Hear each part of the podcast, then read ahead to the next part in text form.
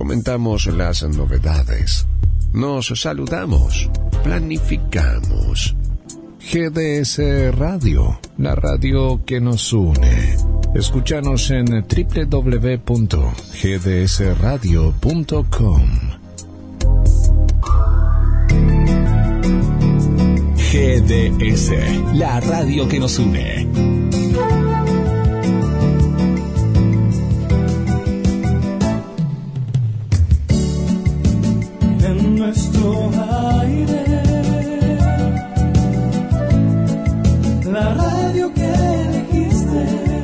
www.gdsradio.com GDS. Descarga nuestra app. Encontranos como GDS Radio.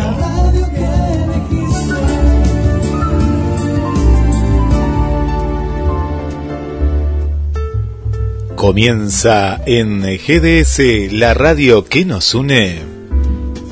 El momento ideal para tomar un café literario junto a la escritora Adela Sánchez Avelino.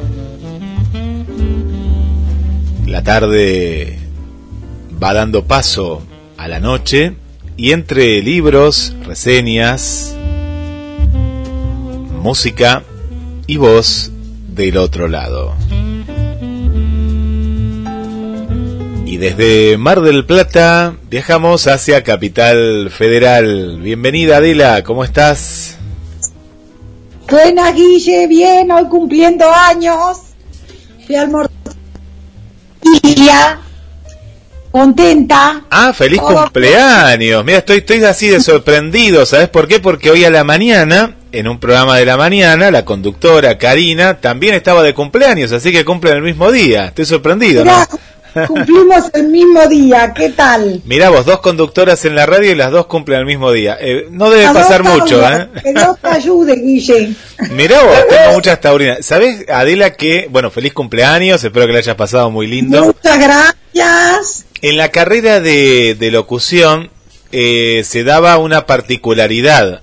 Había Sí, muchos eh, compañeros y compañeras que eran de Tauro, ¿no? De esta etapa de, de Tauro, ¿no? Y después saltaban a Géminis, como es mi caso, y había sueltos Acuarios y Virgos, ¿no? Así era, ¿viste? En la, en la gran mayoría. Era increíble, pero éramos todos cumplíamos años en fechas así similares, ¿no? Por grupos. Pero bueno. Mirá vos, por grupos. ¿Y? Y debe ser la comunicación, viste, a vos que te gusta también todo lo que es eh, la astrología, eh, de- debe haber algo particular, ¿no? En eso. Todo tiene que ver con todo. Sí, sí, sí, sí, sí, mira qué bien. Bueno, celebramos entonces junto a los a, a las amigas de la estamos. radio. Bien, bien. Les digo, eh, eh, les cuento que me han hecho una torta que todavía no apagué la velita, les voy a contando una miscelánea, les cuento que me hicieron una torta que todavía no apagué la velita, que después ahora te voy a mandar una foto para que la compartas después en la radio. Y la torta tiene apilados varios libros de Harry Potter y arriba una, todos hechos en, en, en- yo soy cocinera, pero cocino bien, pero no soy una buena repostera, o sea, esto sería incapaz de hacerlo. Eh, bueno, la cosa es que tiene todos unos libros de Harry Potter hechos como si fueran auténticos y tiene un, el último libro, el que está arriba de toda la pila, es El Mar de Noche Ah, que es mi primer libro de cuentos, el que publiqué hace ya la friolera de dos años para tres, y aunque esperamos este año, si Dios quiere, estamos en eso, poder sacar el nuevo libro de cuentos. Se viene, se viene. se viene, acá Así lo tengo, que- mira, acá lo tengo. Ahora después me vas a mostrar el de la torta, yo tengo el, el, el verdadero, el de papel esta cabeza. Ahí está, ahí está. Ahí lo ese. mostramos. Bueno, ese es el primero. ese, y ahora va- estoy pensando, estamos todavía con el título del libro, Sí. Eh, con Mori Ponsowi, que ya le invitaré a que nos acá a la radio, porque Mori tiene un libro hermoso que se llama Okasan, que quiere decir madre en japonés y que cuenta la anécdota o las anécdotas de ella, que tiene un- su único hijo, se fue a vivir a Japón y ella después de dos, tres años de ahorrar, logró ir a verlo hace unos años y bueno, todo lo que resultó ese país maravilloso donde no podés leer ni los carteles y lo que fue esa experiencia. Bueno, Mori me está ayudando con el libro Mira qué bien. y estamos viendo todavía el título y en el título este capaz capaz que el título es La gente me cuenta cosas. Qué, qué buen título. La gente me cuenta cosas. Esa, eh, te atrae el título, ¿eh? me, me gusta, me gusta. Sí, sí. Así que ya veremos este, si, si los oyentes que están por ahí quieren opinar, dejamos abierto la dejamos abierta la posibilidad para que lo hagan, a ver. lo usamos de testeo. ¿Y hay, hay un B? ¿Hay un nombre B? ¿Un plan B? No, todavía No. no, tengo el plan B. Tendría Bien. que buscar los títulos de los otros cuentos. El otro título, pero lo que pasa es que no se correspondería con ningún cuento, que yo siempre soñé que iba a escribir un libro, que el libro se iba a llamar Yo necesito hablar, Ajá, claro. Como una catarsis ahí que uno necesita. que es una de las Sí. grandes, de los grandes temas de mi vida, que es verdad que necesito hablar. Pero me gusta, me gusta este título, ¿eh? me gusta, me gusta. Está, eh, es interesante, interesante. Y, y lo pensás si todo va en este camino, ¿no? Porque todo tiene un proceso, tiene un proceso el sacar un libro para el año que viene, es la idea, 2022, estamos hablando. Sí, si se pudiera este año, la verdad que preferiría este año. Ah, mira, bien. Porque bien. después quiero trabajar en una novel, o voy a trabajar en una novel, y eso sí, eh, eh, la voy a tener para septiembre en su primera versión, eh, y eso sí se me va a ir para el año que viene, entiendo yo la, la, este, la, la, la publicación, ya iba a ser este, como más, eh, como más complicada, eh, porque voy a aprovechar, como es una novela con la que estoy dando vueltas hace mucho y al final no la, no la termino nunca, voy a tratar de, como tengo que hacer un trabajo para finalizar el máster este que estoy haciendo en Salamanca de escritura creativa, este, voy a tratar de hacerlo, este, mm, este, ¿cómo es que se llama? Voy a tratar de eh, hacer ese trabajo de la novel o una primera versión de la novel para el, para, para el trabajo de fin de año de ese del, de vamos a decir en realidad no el trabajo de fin de año sino para el último el trabajo de tesis. Entonces ya teniéndolo escrito a ver si eso como me obliga porque lo tengo que, que obviamente que presentar.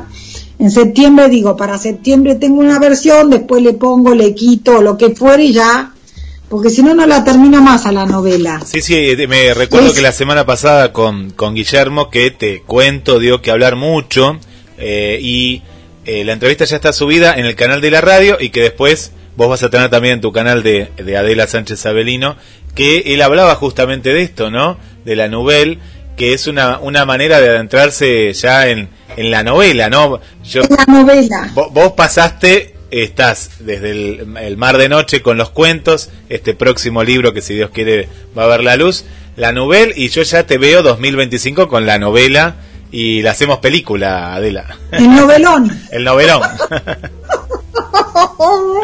paso a paso. Y bueno, no pasa nada, está bien, ¿no? Está bueno, Guillermo sí. siempre da que hablar y la verdad, eh, Guille que es una persona súper interesante, a mí siempre me pareció, todas las veces que lo he entrevistado, eh, te digo, primero que no, no sé cómo hace, pero no se repite nunca, siempre parece que es nuevo, todo, ¿no? Eh, y segundo, que a mí me parece una persona clara, llana, súper interesante lo que habla, eh, la verdad que a mí me, me, me gusta mucho, siempre me insume, tengo que confesar. ¿No te dio la impresión Que él habla desde las experiencias que ha tenido? Eso es muy importante, ¿no? Él habla sobre Eso lo que le ha pasado.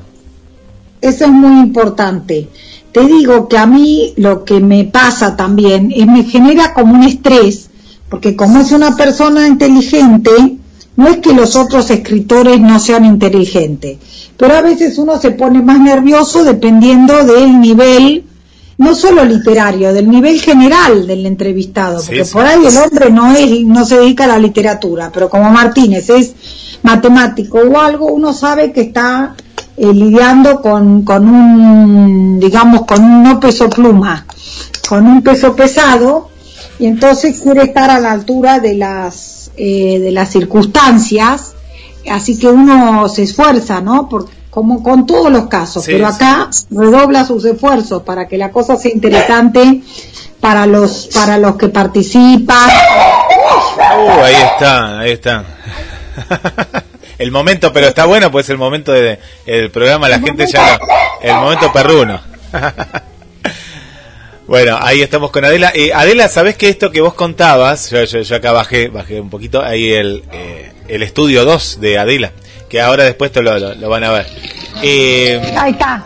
Sabes que a veces en, en periodismo lo que se suele decir es que eh, a veces uno, ¿no? Uno se pone mucha presión dependiendo del entrevistado, ¿no? Y eso a veces juega en contra. No pasó acá con, con Guillermo porque fue una charla súper amena, pero viste que a veces uno dice, uy, estoy frente, no sé, al, al presidente de la nación.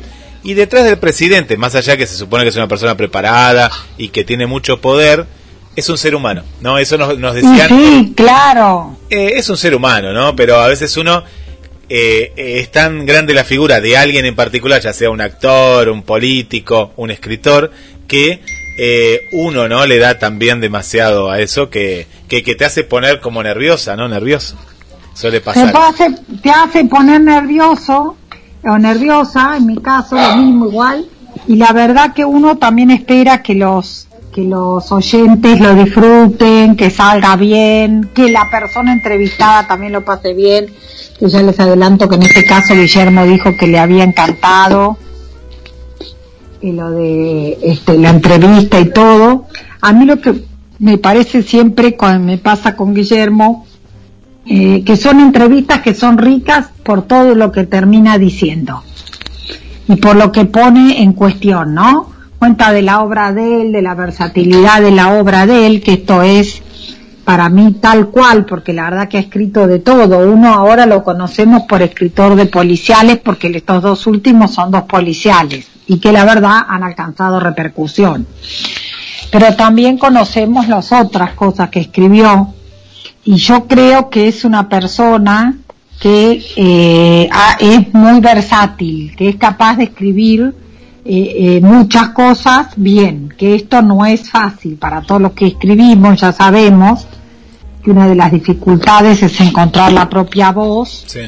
pero que otra de las dificultades, ¿no? Si uno se planteara diversos géneros, cada género tiene, o cada estilo tiene su, su inconveniente, ¿no? El policial, este, para mí, eh, no digo que es imposible de escribir, ni mucho menos, pero a mí me costaría bastante trabajo, Sí, a mí por también. ejemplo. A mí también, sí, porque no imagino ese tipo de historia. Tendría que ponerme o conocerla, la historia muy bien, entonces, o que me haya pasado a mí o a alguien que uno la cono lo, lo que uno conozca, me sería difícil sacarlo de la galera, digamos, o inventarlo de cero. Yo vi que, que Guillermo como que nació escritor, ¿viste? Porque él, él, él contó Sí. de, la, de la niñez que, que ya escribía, escribía, y como, digamos, dijo, bueno, voy a seguir una carrera universitaria, pero para poder solventarme en, en, en los primeros pasos como escritor. Él, él ya se veía de escritor desde los nueve años, me dio la impresión ocho años, ¿no? Porque es como que fluía, ¿no? Fue una cuestión de él muy, Sí, además, muy viste que contó esto que es muy interesante, que en la casa, ¿no? Eh, es en una casa, sale gente también de una casa donde nunca hubo un libro, salen escritores, pero a ver, pero el caso es que acá no. Justo se da que había y que el padre organizaba estos sorteos literarios. A ver, y entonces, claro, lógico, ¿no? Esto se, este, ¿cómo es que se llama? Esto te ayuda o es un trampolín, para llamarlo de alguna manera, es un trampolín enorme para que puedas hacer este, eh, la- las cosas. y yo creo y para y qué suerte Guille te iba a preguntar entonces por eso qué suerte lo que me decís de la repercusión que hubo mucha gente que vio la grabación o qué o que El- lo escuchó no, en vivo o cómo fue La grabación la subí recién. Yo te la compartí el, el crudo a- Sí. ayer y hoy la subí Sí. recién. En realidad la subí, Sí. debe tener, no sé, dos, tres vistas porque es muy, es de hace minutos Claro. nada más. Eh. No, el programa en vivo, el programa en vivo, el programa en vivo y aquellos que después escucharon el podcast y, y una de las cuestiones que, que destaqué, ¿no? Que de- me, me hicieron destacar, digo, que, eh, que les gustó la manera en la cual él fue contando eh, su crecimiento como escritor, ¿no? Cómo, cómo, lo, cómo fue desarrollando, porque mucha gente, claro, cuando cayó dice, ah, pero yo la vi la película, ah, él es el escritor, y fue como una cuestión de que fueron, en realidad lo conocieron al revés, mucho lo conocieron a través de la película, y sí. gracias a vos conocieron a, a, a la cara, ¿no? Al, porque a veces ni conocemos quién es el escritor, uno dice, ah, no eh, libreto de tal o el libro de él y uno se queda ahí pero era este era este que decís, era gente, este ¿viste? o esta ay Sí. Dios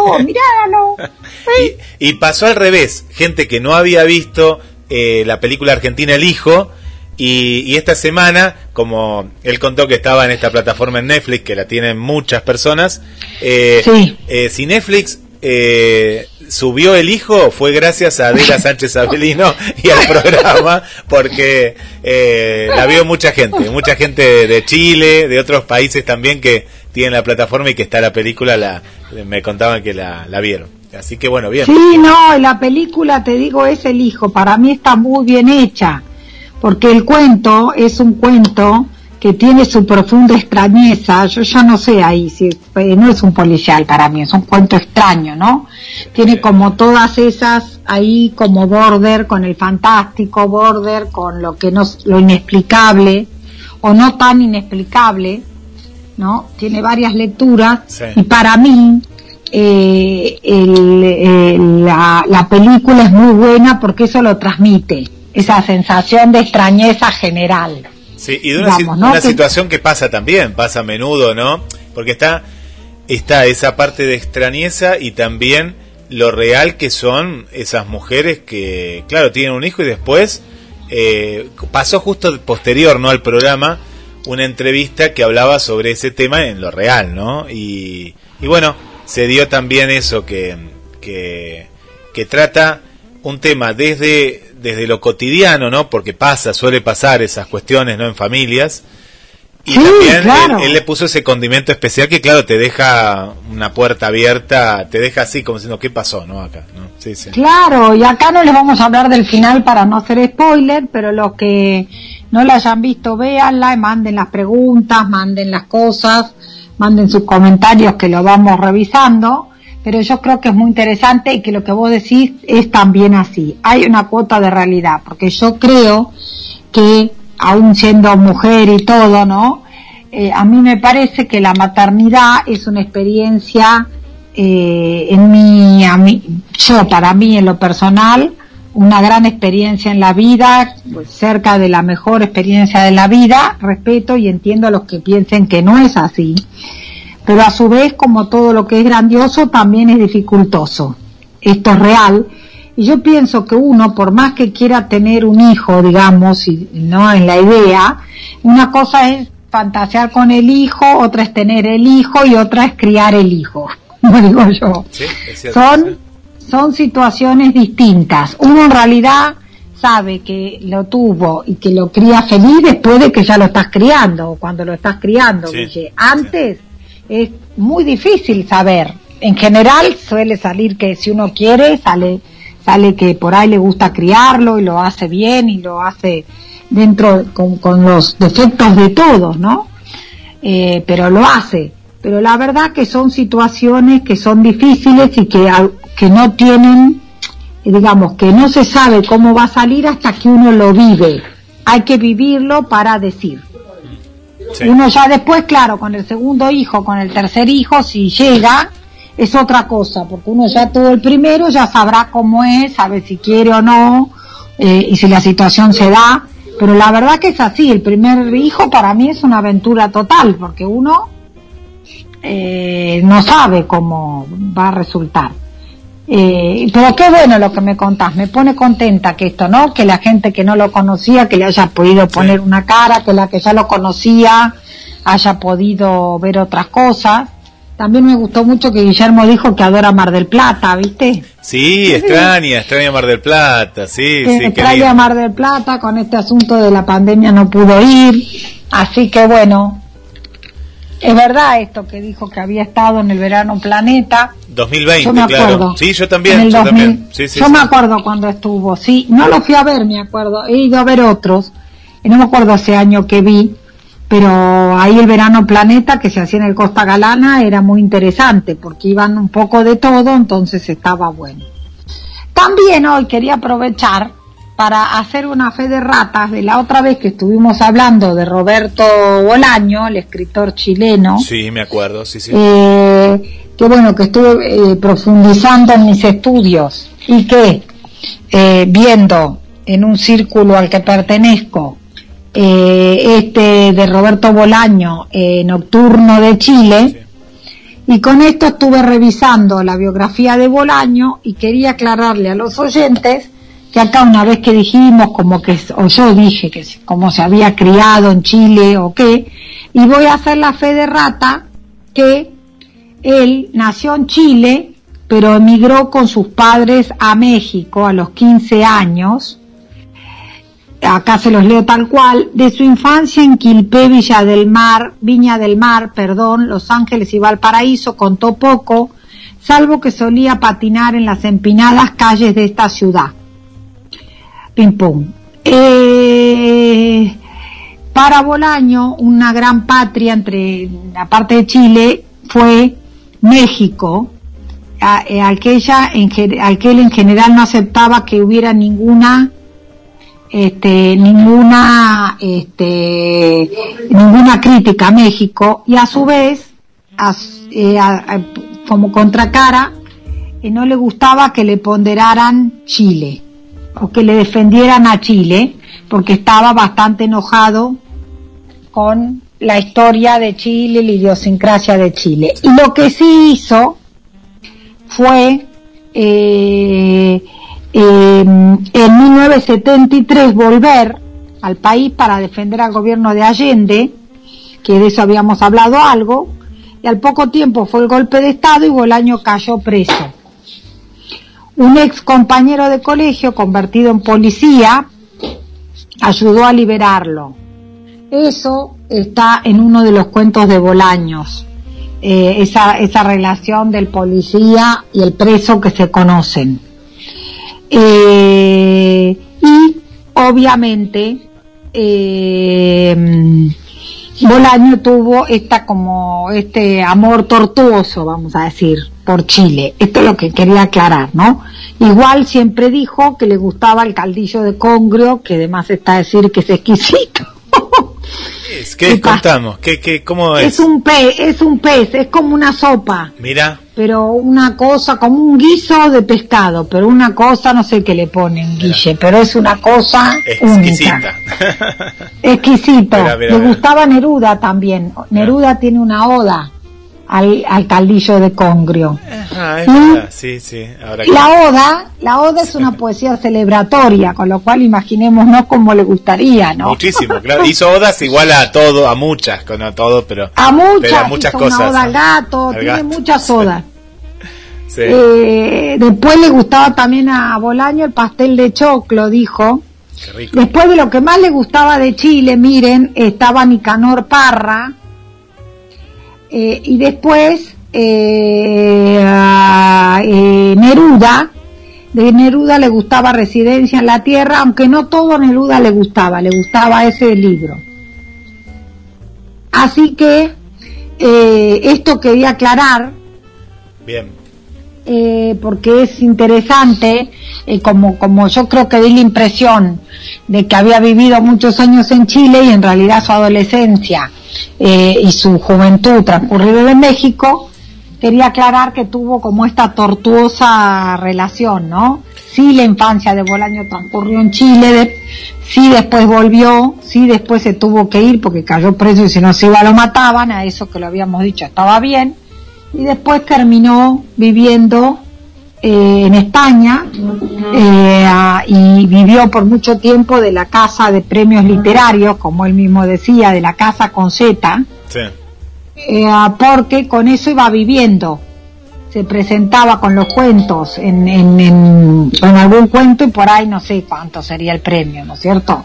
Pero era obviamente no era en euros en aquel momento, no sé si existía el euro, porque estamos hablando, Bolaño ya hace 20 años que se murió, así que no. Pero bueno, ganaba plata Sí, sí, buena sí, en. Europa y con eso iba tirando. ¿Cómo, ¿no? Hasta que bueno, Adela, vos muchas veces decís, ¿no? Cómo la, lo- los hechos interpelan a, a- a lo que uno podría o no escribir. En este caso veo que, sin conocer mucho de la obra de Bolaño, que el hecho de, de haber tenido que escapa- escapar, ¿no? Eh, con mucha tristeza de su país, ¿no? Porque debe ser duro eh, para tantos escritores que ha pasado también aquí en la Argentina, ¿no? es lógico, que, vivas en exilio. Claro. claro. Pero ¿cómo te cambia también la, la, la forma de escribir o lo que vas a escribir? Porque, ponele, va- vamos a hacer otro, otro panorama. Él hubiera seguido en Chile conforme con, con lo que pasaba políticamente en ese momento. No había dictadura, no había nada, capaz que no escribía sobre estas, eh, estas cuestiones, ¿no? Capaz que no... Exacto. ¿no? También, como siempre, yo pienso que la literatura puede no reflejar la vida del que escribe, pero que en algún punto, por lo menos, no sé si refleja la vida, pero si no, en algún punto refleja la experiencia personal. Y eso te marca, esto que vos llevás. Eh, no, habido- en general, la mayoría de los escritores se han cansado de decir que la infancia es la, la, la fuente de inspiración primigenia, ¿no? Eh, en la infancia se, se cuece o se ha cocido gran parte de lo que nosotros somos después eh, y, de, y de nuestra manera de ver el mundo, ¿no?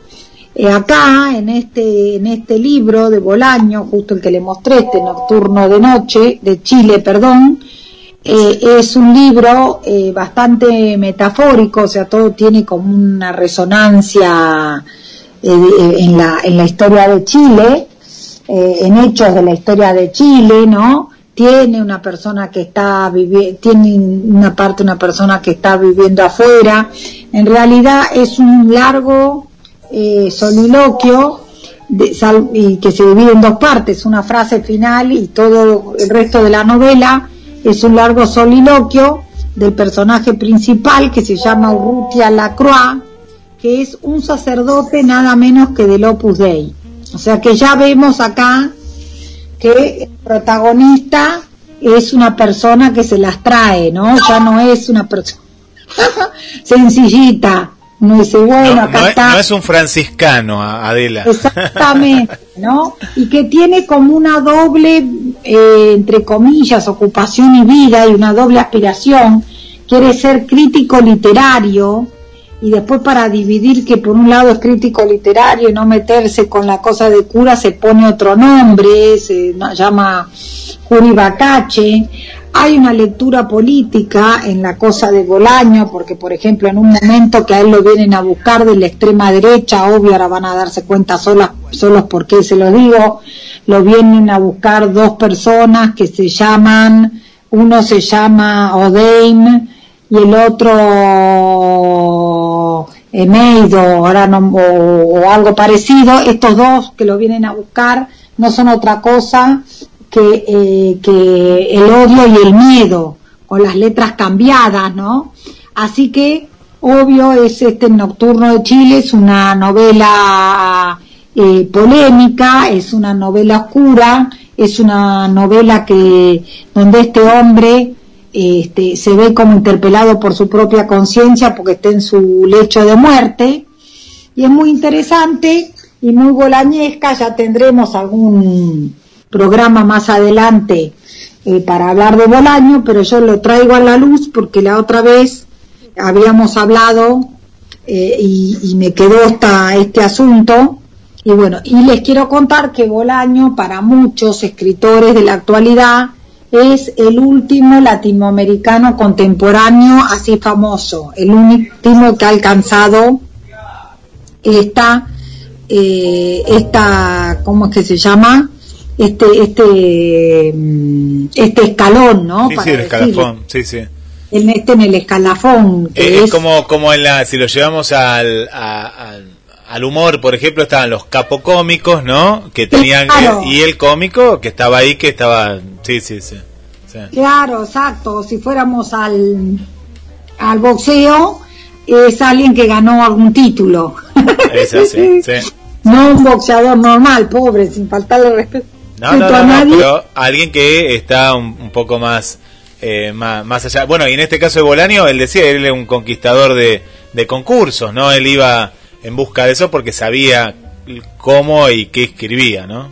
Acá está. Y sí, Eh, eh, un- uno de los temas que, que me plantearon esta semana era el tema del, eh, del valor de llegar a publicar, que eso después, ahora no me quiero olvidar, te lo quería decir ahora, pero después para tratarlo en otros programas también, ¿no? ¿de qué valor? ¿Cómo? ¿Cómo se hace Y, para eh, publicar? claro, me, me, me estaban consultando justamente el tema de, eh, de que habían averiguado, no, no, no me dijeron en qué editorial en particular, eh, porque escribieron al chat de la radio, pero que estaba muy alto el valor de, de publicación, ¿no? Para, para, para un, escritor que recién comienza y que quiere publicar su obra, ¿no? De manera independiente, ¿no? Como, como... Sí, yo pienso que todo depende. Eh, ahora hay unas editoriales independientes eh, este, eh, muy buenas. Lo que pasa que la verdad que hay que decir que el año pasado y este, Guille, han sido años tremendos. Ah, o sea, la pandemia también llega a la, a la cosa editorial, ¿no? Eh, porque, qué sé yo, yo me acuerdo porque el año pasado estaba sacando unos libros de una gente y se me atrasó todo. Eh, todas ediciones, sacamos cuatro, con una persona que me ayuda a mí, que se llama Mauro Lococo, que es conocido en el ambiente. Y bueno, tuvimos bastante tole tole con la cuestión de la imprenta, estuvo cerrada un par de meses, después qué sé yo, la, no sé, la dibujante, el diseño, este es el tema. Y después, claro, está el costo de papel y todo esto. Yo, no obstante, pienso que, a ver, eh, cada vez más se abre camino, porque entonces, ¿por qué también esto está relacionado con las editoriales independientes? Las editoriales independientes, que son editoriales chiquitas, a las que por ahí al autor desconocido o, muy poco conocido, como hasta inclusive iniciado, recién que se inicia, como puede ser cualquiera de nosotros, que estamos empezando a andar el camino, ya empezamos, pero estamos por ahí, por ahí en estas editoriales cuesta llegar, ni hablar de las grandes, hablamos de las de las eh, poemas independientes más chiquitas, pero también lo que ha pasado, cada vez hay menos presupuesto. Me contaba Marcelo Rubio a mí que a veces elige eh, para algunas editoriales, ¿no es cierto?, ejemplares, y dice, ah, de no sé, en la buena época elegíamos 10 o 6 y ahora elegimos 2. Y bueno, ¿no? Eso, claro, entonces va provocando un, un, este, un cuello de botella y entonces hay que pensar en la edición esta que ya les digo independiente. Yo pienso que es posible, eh, aún hoy, en la Argentina de hoy, la, la, la edición independiente. Y que lo que sí hay que hacer es no, por ahí, sin hacer nombres, ¿no? De los que, de los que no me gustan que hay, este, digamos, no independientes, pero que hay de autogestión que no me gustan, sí buscar a alguien que le ponga un poquito de amor a la cosa o llevarlo ya uno, revisado el texto bien, verlo con alguien ya, llevarlo lo más cerrado posible y tratar de no ir a una de esas editoriales que lo único que hacen es cobrar, te lo tiran por ahí, no llegas a ninguna librería, porque el otro tema es la distribución. Sí, sí. Aunque ahora uno se lo puede poner al hombro Es la y hablar con Sí. dos o tres con dos o tres librerías amigas y, eh, y hacerlo, ¿no? Sabemos siempre que es imposible, entre comillas, vivir de lo que recibís por eso, si es que con suerte recibís algo, porque te toca el 10% de valor de tapa, que a ver, creo que salvo que lo vendas vos, no te deja mucho eh, margen. Pero yo pienso que lo que se puede hacer con la autogestión es tratar en la medida de lo posible, si uno no lo pone muy caro y a su vez la inversión es más o menos normal, pienso que lo que, en el peor de los casos salís hecho, que no está mal, ¿ya?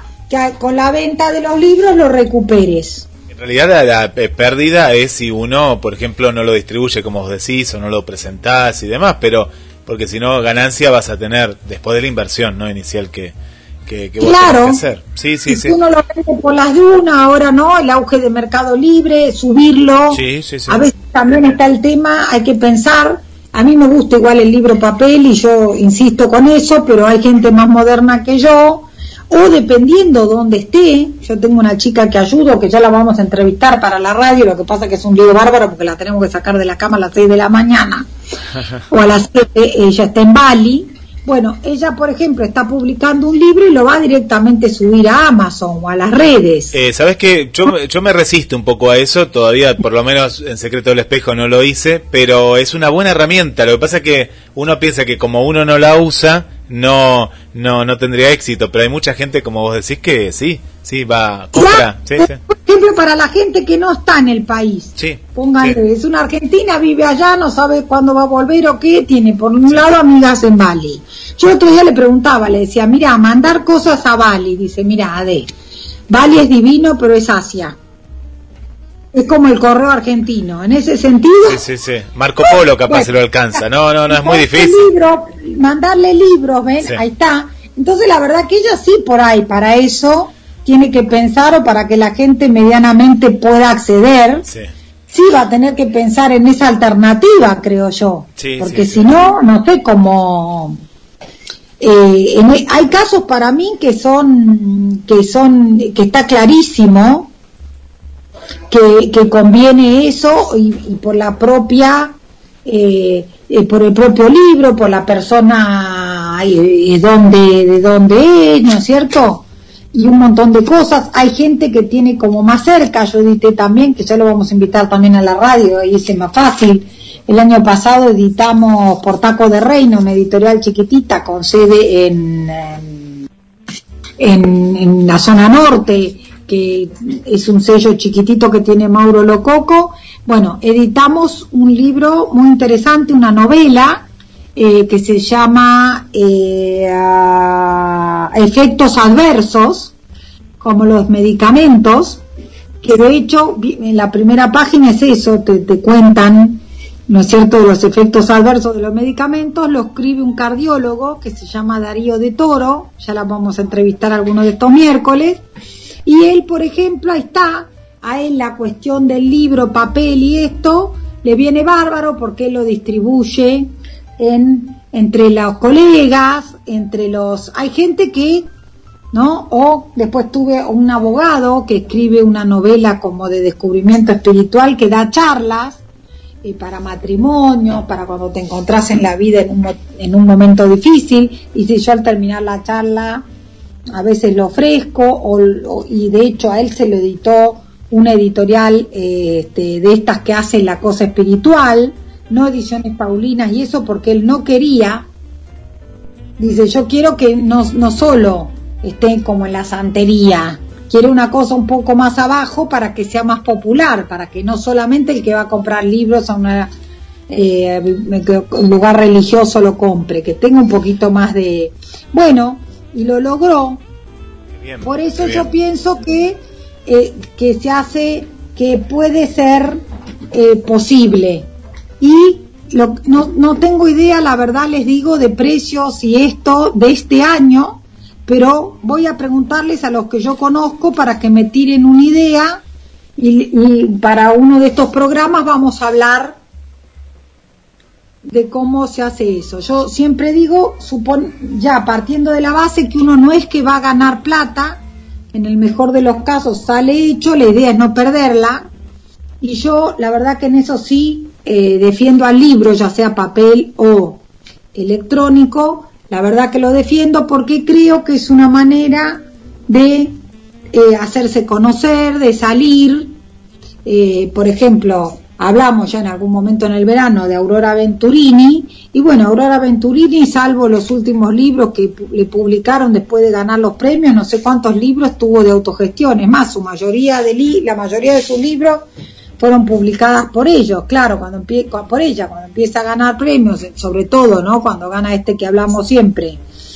el de página 12, Sí. bueno, claro, se produjo el boom y entonces le empezaron a a publicar sin que casi sin que tuviera sin que moviera un dedo.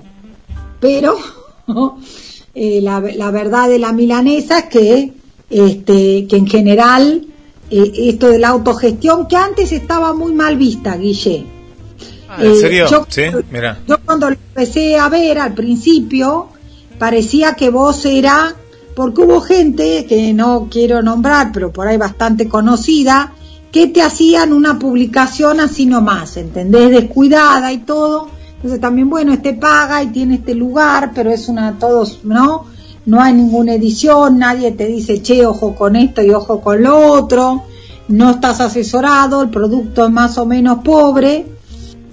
Y hay gente, por ejemplo, Darío, que cuando vino para que lo ayudáramos nosotros, me dijo, Adela, yo quemé una linda novela en una de esas editoriales.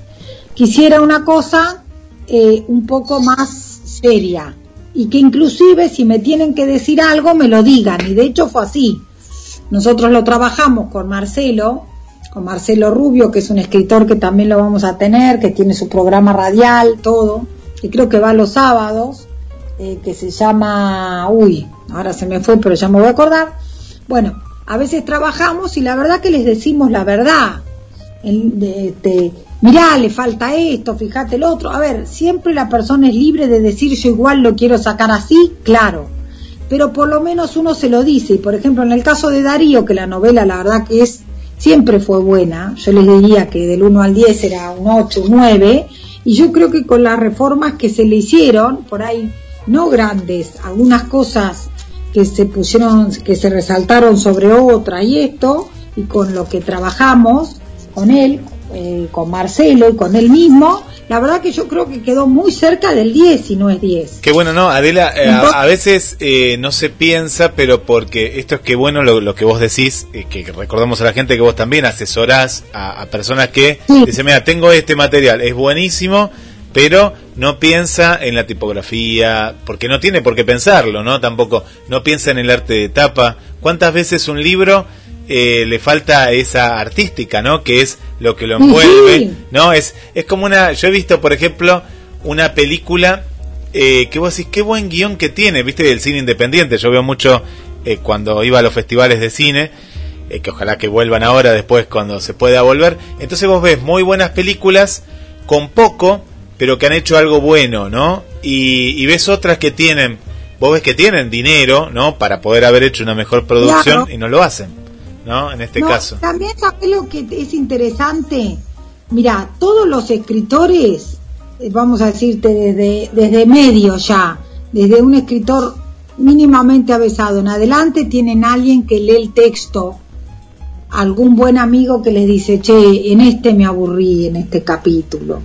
O resulta que el malo y el bueno me estás cargando la cabeza y nunca se encuentran y yo lo molería patadas al tipo quiero que le pase algo, quiero que sangre, Tal cual, sí, sí, tal cual. ¿no? Y esto es buenísimo porque eh, yo te digo, hay grandes escritoras, por ejemplo, Claudia Piñero, por ejemplo, no me acuerdo y ahora no, seguro no me, me olvido de un montón, pero eh, yo me he cansado de leer entrevistas a escritores que dicen que ellos primero se lo dan al círculo íntimo y lo destripan. Tal cual, La propia. Mariana Enríquez, ¿no? Sí.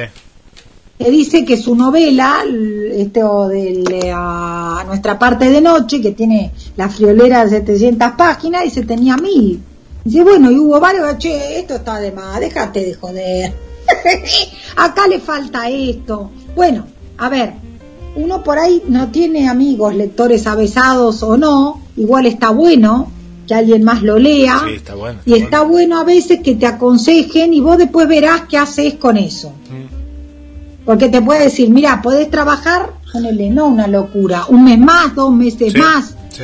agregar esta escena, sacar esta otra, ver de desarrollar este, mm, este, alguna cosa. Esto es como cuando hacen las encuestas, que a mí una vez me acuerdo que no sé de dónde fue que me invitaron, ¿no? Y que es eh, que esto era antes de la pandemia, obvio, cuando, por ejemplo, ¿y vos qué novela romántica leerías? ¿Y qué te gusta, por ejemplo, eh? Que haya sexo explícito, como en las 50 sombras de Grey, o no? ¿Querés que nada más, no sé, él la besó, le tomó la mano y la condujo hacia la habitación? ¿No?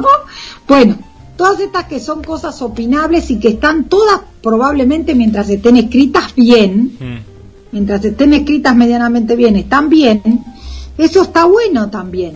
Ver también a veces la coherencia del texto, ¿no? Que eh, ver que uno, no sé, este, eh, hay un montón de detalles que a mí me pasa inclusive con mis propios textos, por eso se los doy la verdad, les digo, yo los libros míos los he trabajado con alguien más, siempre. Sí, sí, sí. Y la verdad que a veces uno se come, ¿no? Y dice, ay, no te puedo creer, versión 11 del mismo Claro, cuento. tal Ya cual. te leo y Sí, ya sí, me sí. duermo, porque ya lo sé todo Pero, entero. ¿qué pasa, Ade? Porque esto también eh, hay, hay que contarlo, ¿no? Cuando una vez que está impreso, está impreso. Entonces está muy bueno este proceso previo, ¿no? De revisión y vuelta, el, el, el tema de la prueba de galera, ¿no? Que va, que viene, que lo revisan, que ven. Sí. Porque hay cosas a veces que no las ves. Vos en la primera... Antes de mandarlo, antes de mandarlo a la editorial, por Sí. ejemplo, si tenés que agregar un capítulo, si hay una, alguna parte que sobra, se puede decir, mirá, eh, me contaba siempre Jorge Consiglio una anécdota de no sé qué gran escritor, de algún otro, no sé, de que una vez le tacharon medio manuscrito de no sé qué que mandó, y, y el que le hace la crítica hace así, ¿no? Y dice, me devolvió el manuscrito todo tachado, cuenta Consiglio, y dice, era, estaba lleno de sueños del protagonista. Entonces el tipo le dice, elija alguno, porque cada sueño pierde un lector. bueno, a ver, eso lo sabe alguien que es avesado en ese tipo de lectura, ¿no? Este, en alguna novela que puede ser muy profunda, pero que por ahí, viste, te pasás de sueño en sueño, el lector se pierde, no sabe si está soñando el protagonista o le está pasando en serio o es toda una mezcolanza, o por ahí la idea es que se pierda. Sí, sí. Bueno, eso está bueno también, que alguien, tanto antes como durante, que alguien te lea las cosas, te acompañe el proceso, que puede ser la misma persona o distintas personas. Sí. Pero eh, yo entiendo, Guille, que es muy importante. El trabajar en equipo, ¿no? Sobre todas las cosas.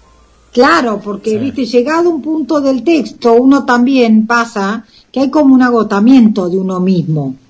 ¿No? Decir, bueno, mira, ya lo di, lo vi, lo di vuelta para acá y lo di vuelta para allá. A mí me pasó, por ejemplo, o me estaba pasando ahora con este libro, estaba esperando a escribir más cuentos, ¿viste? Vos decís, bueno, y son siete, pero igual son un montón ya de hojas igual, porque no hay algunos que no son cortos. Bueno, pero espero a tener diez. Y después, y si no, y si después, porque uno también se pone la excusa, ¿no? Si bueno, lo corto acá los que escribo después van en otro libro, van en otro lado, qué sé yo. Eh, eso también. Estaba contando los de Mar de Noche, 11, 11, no, no me acordaba bien cuántos eran en total, 11. Once, sí. 11 fueron acá. Pero eso, lo del mar de noche, en general son eh, más breves, o, o- o hay varios de ellos que son más breves que los que eh, van a salir ahora. De los de ahora hay algunos, hay por ejemplo una trilogía, tres cuentos con el mismo personaje, que son bastante largos. Bien, bien. Por eso. Bueno, y después les quería contar, en el ratito este que nos queda, que eh, en el café, mañana, que va de 19.30 a 21, en el café literario, mañana vamos a cerrar la literatura de no ficción eh, con una escritora súper interesante que se llama Agota Christoph, un- una húngara La analfabeta, mira, sí. la analfabeta, estos son eh, 11 breves capítulos de, eh, que dice abajo relato autobiográfico donde esta mujer agota cuenta su durísima vida porque ella nace en Hungría, en la Hungría después del pacto de Varsovia, en la Hungría sometida a Rusia, en el 56 hay una revolución que la verdad que yo la había oído, había oído nombrar lejanamente, pero la refloté por esto que duró nada, un mes en Hungría, fue rápidamente silenciada por Rusia y eh, volvió al régimen con toda la furia, obviamente el régimen comunista eh, ya, pero dictatorial, eh, y ella tuvo que escapar a los 21 años, en 1956, con la hijita de cuatro meses y el marido a, terminó llegando a Suiza. Y terminó refugiada en Suiza. Eh, trabajó cinco años en una fábrica de relojes como mera obrera y no hablaba una palabra de francés, que en esa zona eh, de Suiza, donde vivía ella, al final terminó viviendo en Neuchâtel, que es después donde fallece, o sea, no volvió a Hungría, pero de visita, no volvió nunca más a volver a Hungría.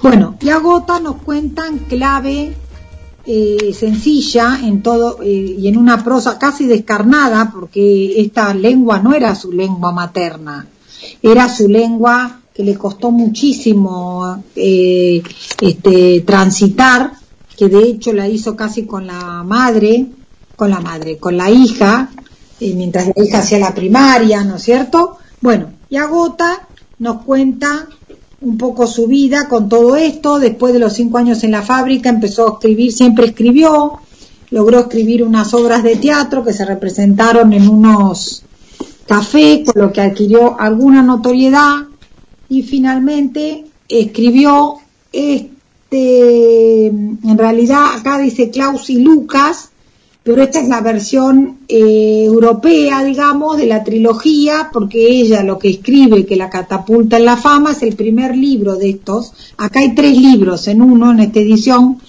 eh, que se llama El Gran Cuaderno.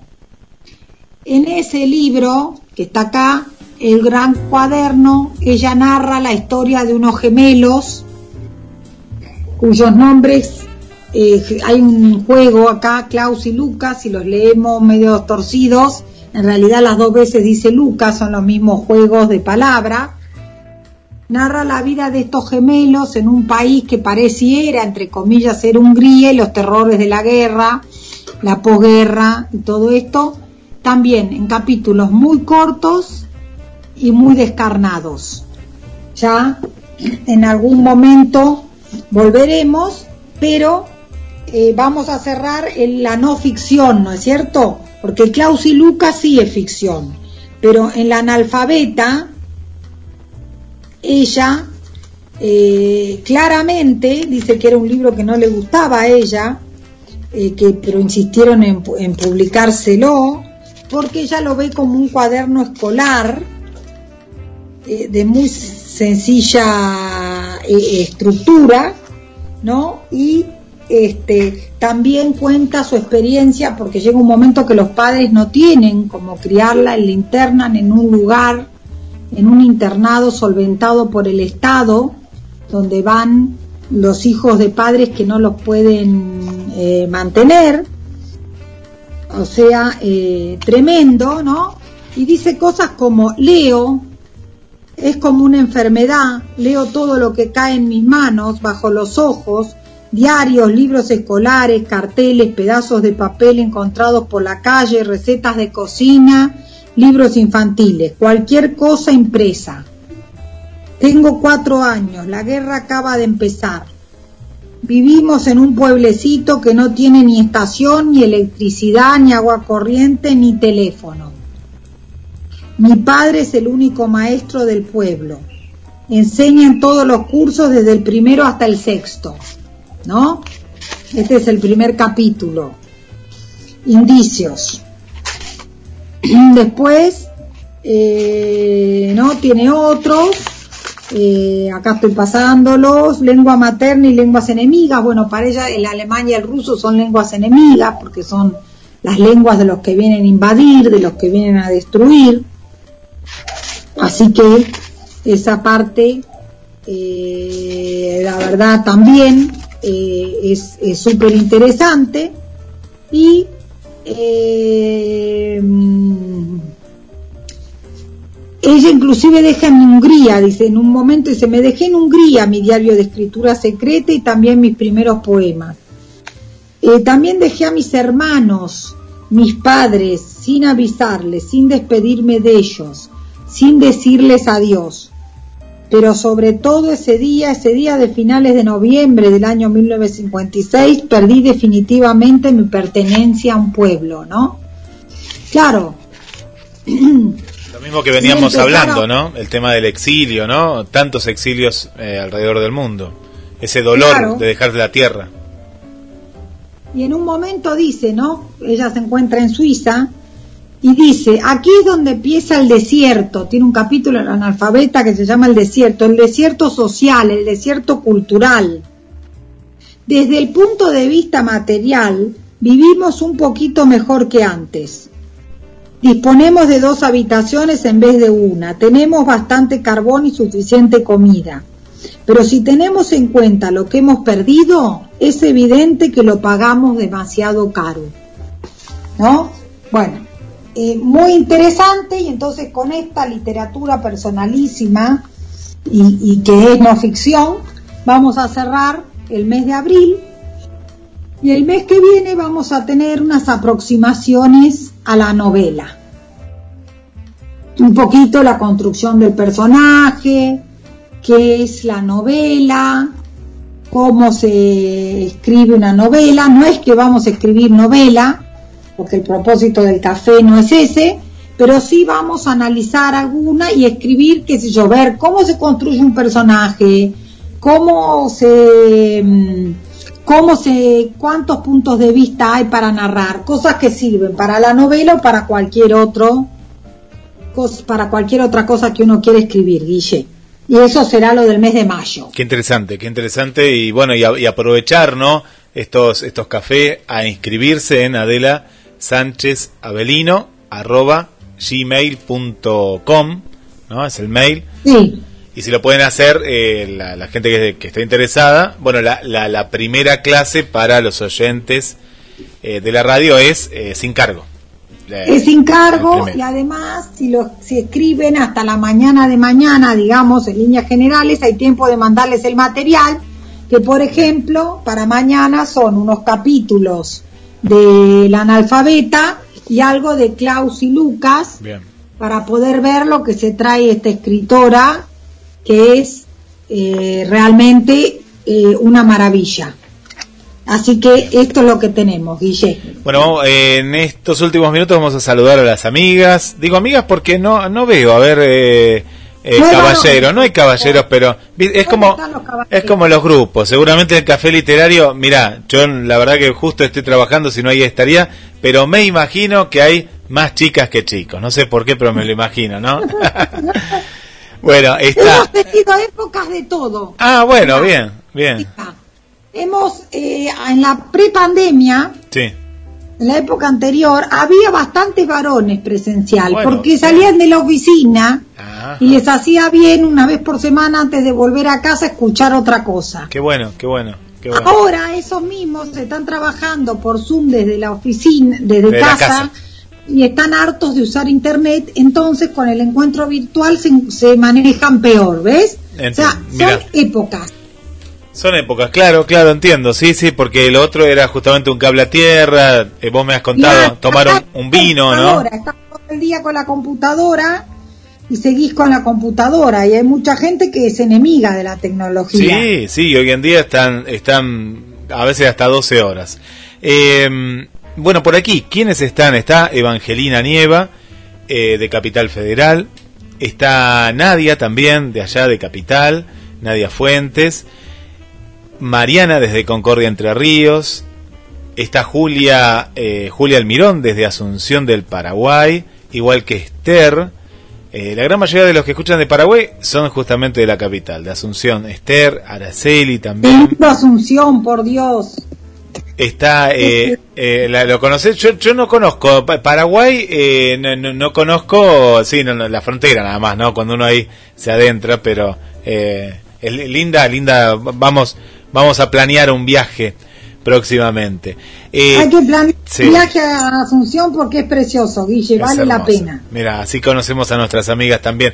Está eh, desde Cali, Colombia, Tierra del Café, ya que estamos en el Café Uy, Literario. qué lindo. Está Cristina, Cristina Crisenao. Eh, Ese dice, café que me convidaste, como esa vez que estuve por la radio, era colombiano, Guille. y lo, lo- en realidad lo mandó esta esta amiga, sí, esta amiga nos hizo un regalo. genia, muy ¿viste? bien. Sí, sí, sí, nos hizo un regalo hace, hace un tiempito.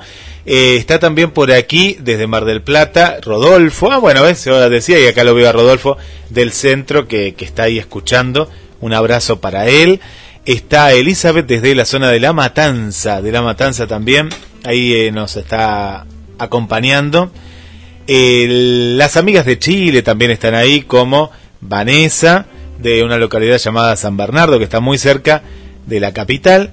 Y también está, eh, por aquí estoy viendo, a Domingo Latino, Domingo Latino, que es Elena de eh, Santiago de Chile, de la capital. Eh, bueno, ahí están las amigas y amigos que acá estoy viendo. eh, que nos ah y Julia aquí de Mar del Plata también le mandamos un beso para Julia. No acá hay más acá no los había visto. Julia eh, de Mar del Plata también a mm, Victoria de aquí de nuestra ciudad también que es muy bueno el programa. Y por aquí Ana Guzmán que debe ser nueva amiga que también eh, nos manda saludos a través de- del chat. Así que bienvenida Ana Guzmán que es de Ana Ana es de Capital Federal. Así que bueno, bienvenida a Ana también, que ahí se suma al, café tenemos literario. un grupo muy variado, variopinto. Sí, sí, sí, sí, sí. Así que que variopinto de muchos lugares. Los saludamos a todos y les damos la bienvenida y esperemos que nos acompañen los miércoles de 18 a 19 por esta radio hermosa que hace Guille. Gracias Ade, Ade. Y bueno, y el video después eh, lo queremos también ahí en el café literario. También después te voy a compartir esto. www en el canal nuestro de YouTube Sí, que se llama cafeliterarioadela.com.ar ahí lo vamos a estar subiendo en estos días. y la página web que, que ahí la pusimos también en la radio web, está sí, hermosa. ahí también está www.cafeliterarioadela.com.ar Buenísimo. Ahí hay- están todas las novedades. Buenísimo. Bueno, un abrazo para Pablo, eh, que no sé si está en la producción o en el negocio. hoy- Ah, hoy está acá. Ah, bueno, bien. Porque ahora vamos a apagar las velitas. Bien, Te bien. manda, te manda un abrazo y bueno, yo también le mando un abrazo a todos nuestros oyentes, a la familia hermosa de Guille y a la familia de la radio y seguimos el miércoles que viene. Así será Adela y después mandanos la foto de esa torta hermosa que te han, te han hecho, te han regalado. Exactamente, ya les, ahí fueron las fotos de la, de la torta. Ahí las publicamos, ahí las publicamos. Muy bueno, bien. gracias, felicidades. No, a ustedes, gracias. El café literario Adela, como todos los miércoles, una hora eh, que la pasamos muy bien, con música eh, de jazz. El jazz nos, nos acompaña. Y ahí estamos entre libros, saludos, historias y la buena compañía de GDS, la radio que nos une. Quédate, en instantes nada más se llega Apruébate con Eli Gómez y a las 22 horas la estación de los sueños.